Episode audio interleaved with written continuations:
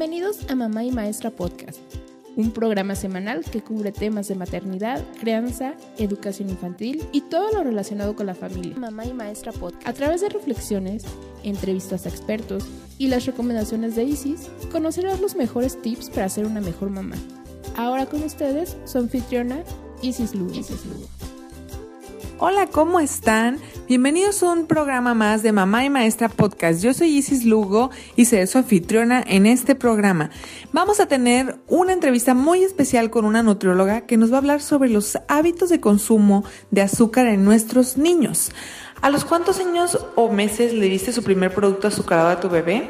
¿Estás segura que fue la edad correcta? Esta y muchas otras preguntas nos va a responder nuestra nutrióloga en esta entrevista. Espero que les guste.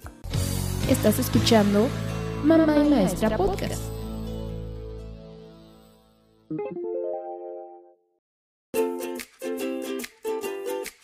Estamos aquí con la nutrióloga. ¿Cuál es su nombre? Soy Mari Carmen Osé, soy nutrióloga certificada por el Colegio Mexicano de Nutriólogos. Ok, estamos aquí en el evento de Splenda, nos dieron información muy importante y me gustaría preguntar sobre lo que usted dijo de la el consumo de azúcar en niños pequeños. Sí.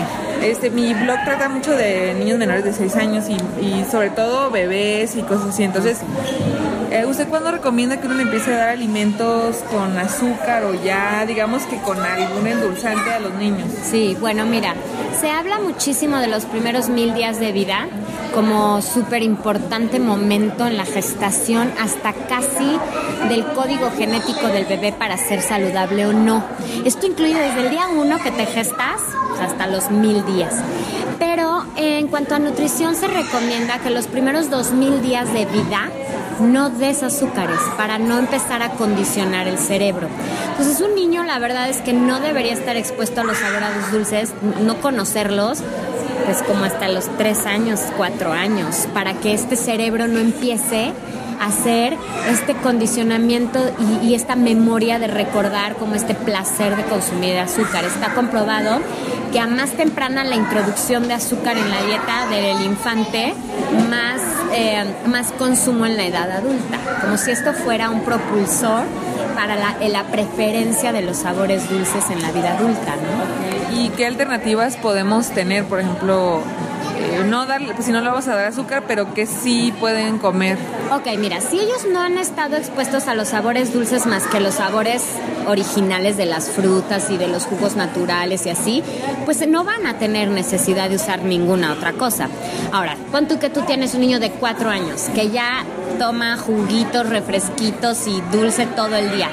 Con ese niño, y sobre todo si tiene un problema de sobrepeso, pero vamos a suponer que no tiene el problema de sobrepeso, tú lo que empiezas a hacer es sustituir primero esos sabores dulces del azúcar por algún endulzante no calórico, irle diluyendo ese endulzante hasta que se acostumbre a lo menos de dulzor en la dieta. Si tiene sobrepeso el niño, que es terrible, pero ya hay niños de 4 años con sobrepeso, las dietas incluyen endulzantes no calóricos como una herramienta para reducir el control de azúcares y para que el niño no sienta la dieta. O sea, imagínate si a nosotros nos cuesta trabajo, ¿no? O sea, como portarnos bien, digamos. Imagínate un niño que no pueda nunca comerse un hot cake o que no pueda jamás echarse un pan francés o un pan dulce tienes que enseñarles a reducir las porciones y al principio lo que puedes hacer es sustituir. Entonces miel endulzada con esplenda, por ejemplo, me lo aceptan muy bien los pacientes y no se sienten a dieta, entonces se portan perfecto y entonces aprenden a comer de todo a contabilizar sus azúcares, de verdad te lo juro que desde chiquititos, y este a sustituir como los sabores más inteligentes. Oye, ya me comí mis dos dulces del día, por ejemplo. Yo les hago como unas miquitas de colores, ¿no? Mis dos dulces, es que ya me comí mis comitas y galletas. Bueno, entonces si quiero algo, si ya no podría cenar hot cake, no porque los hot cakes sean malos, porque ese día ya no van les empiezas a enseñar o empiezas a sustituir, sobre todo en las bebidas, el azúcar por algún endulzante no calórico. El, Esplenda, para que tú sepas, no tiene leyenda precautoria. O sea, puede ser consumido en niños, mujeres en lactancia y en embarazadas, sin ningún problema. De ahí a que sea recomendado, no, porque lo recomendado primero es que no lo introduzcas al azúcar ni a los sabores dulces artificiales. A los sabores dulces naturales sí. Porque ese niño que no estuvo, no estuvo introducido al azúcar va a tener menores preferencias dulces durante toda su vida. Entonces esa es la primera recomendación. Pero como la segunda, sí podría ser sustituir, ¿no? Hasta lograr que el consumo de azúcar no rebase sus cinco cucharaditas o siete al día, ¿no? Entonces usted recomienda, por ejemplo, que todos los dulces y cositas como postrecitos los hagamos en casa para controlar eso.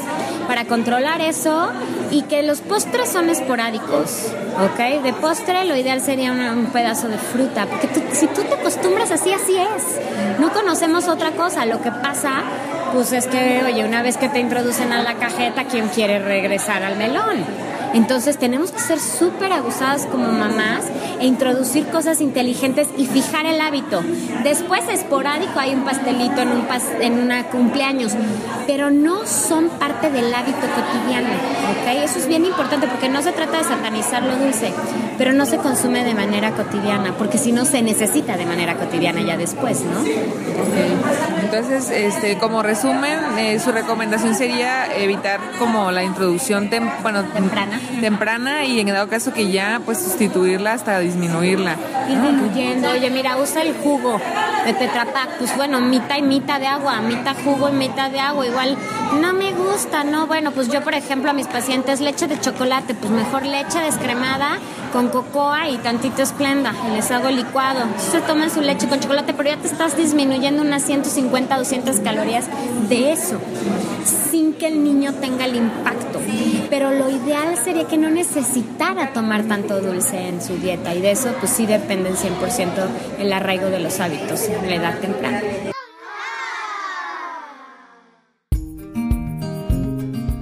¿Qué les parecieron todos los datos que nos acaba de dar? Impresionante, ¿verdad? Me encantaron los tips.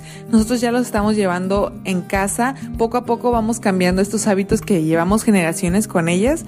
Y pues yo espero que tengamos unos buenos hábitos para mi familia y para mis hijos. Entonces poquito a poquito vamos empezando. Escríbeme en mis redes sociales, búscame como arroba mamá y maestra para que me digas qué te pareció este tema. Yo siempre les respondo y estoy al pendiente de sus sugerencias para este programa. Si te gusta ese programa, regálanos una calificación en iTunes para que pueda llegar a muchas más personas. Te recomiendo visitar mi blog mamaymaestra.com. Nos vemos en la próxima. Gracias por escuchar. Bye.